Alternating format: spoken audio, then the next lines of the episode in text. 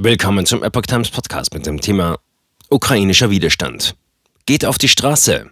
Zelensky ruft zu weltweiten Demos auf. Ein Artikel von Epoch Times vom 24. März 2022. Ukraines Präsident Zelensky hat zu weltweiten Protesten gegen den Krieg in seinem Land aufgerufen. An die Bürger Russlands gerichtet hat er eine weitere Botschaft. Der ukrainische Präsident Volodymyr Zelensky hat für Donnerstag zu weltweiten Protesten gegen die russische Invasion in seinem Land aufgerufen. Geht mit ukrainischen Symbolen auf die Straße, um die Ukraine zu verteidigen, um die Freiheit zu verteidigen, um das Leben zu verteidigen, sagte Zelensky in einer am Mittwochabend veröffentlichten Videobotschaft. Am Donnerstag ist der russische Einmarsch im Nachbarland genau einen Monat her. In der Aufzeichnung ist Zelensky in den leeren Straßen Kiews zu sehen. Die Welt muss den Krieg stoppen, appellierte er. Kommt aus euren Büros, euren Häusern, euren Schulen und Universitäten, forderte er. Zelensky räumte ein, dass der letzte Monat lang gewesen sei. Er lobte aber den ukrainischen Widerstand, der viel heftiger gewesen sei, als Russland erwartet habe.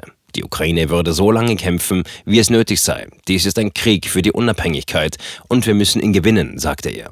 Wir werden jede Stadt wieder aufbauen und die Invasoren für jedes Verbrechen zur Rechenschaft ziehen, versprach er.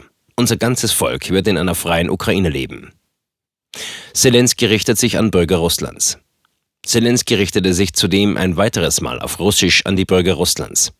Der russische Staat sammle Geld von den eigenen Bürgern, um damit Lügen zu bezahlen, um die Bürger von der Welt zu isolieren, sie leichter kontrollierbar zu machen und sie leichter in den Krieg schicken zu können. Die Ukraine habe nie die Sicherheit der russischen Föderation bedroht und Kiew tue alles, um den Krieg zu beenden.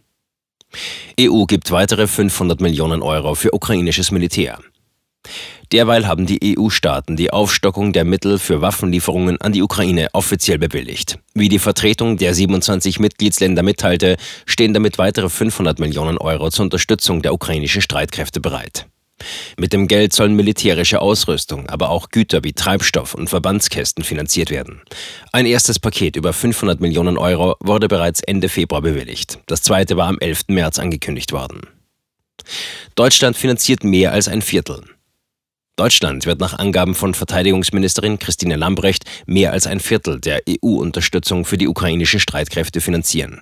Deutschland beteilige sich daran in einer Größenordnung von 26 Prozent, hatte die SPD-Politikerin am Rande eines EU-Treffens in Brüssel gesagt.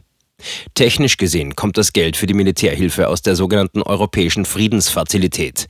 Sie ist ein neues Finanzierungsinstrument der EU, das auch genutzt werden kann, um die Fähigkeiten von Streitkräften in Partnerländern zu stärken. Für den Zeitraum von 2021 bis 2027 ist die Friedensfazilität mit rund 5 Milliarden Euro ausgestattet, die von den Mitgliedstaaten eingezahlt werden. Allein für die Ukraine sind nun innerhalb kürzester Zeit eine Milliarde Euro freigegeben worden.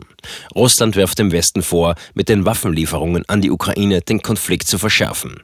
Wir sehen, wie gefährlich unsere westlichen Kollegen einschließlich der Europäischen Union jetzt handeln, sagte jüngst Außenminister Sergei Lavrov.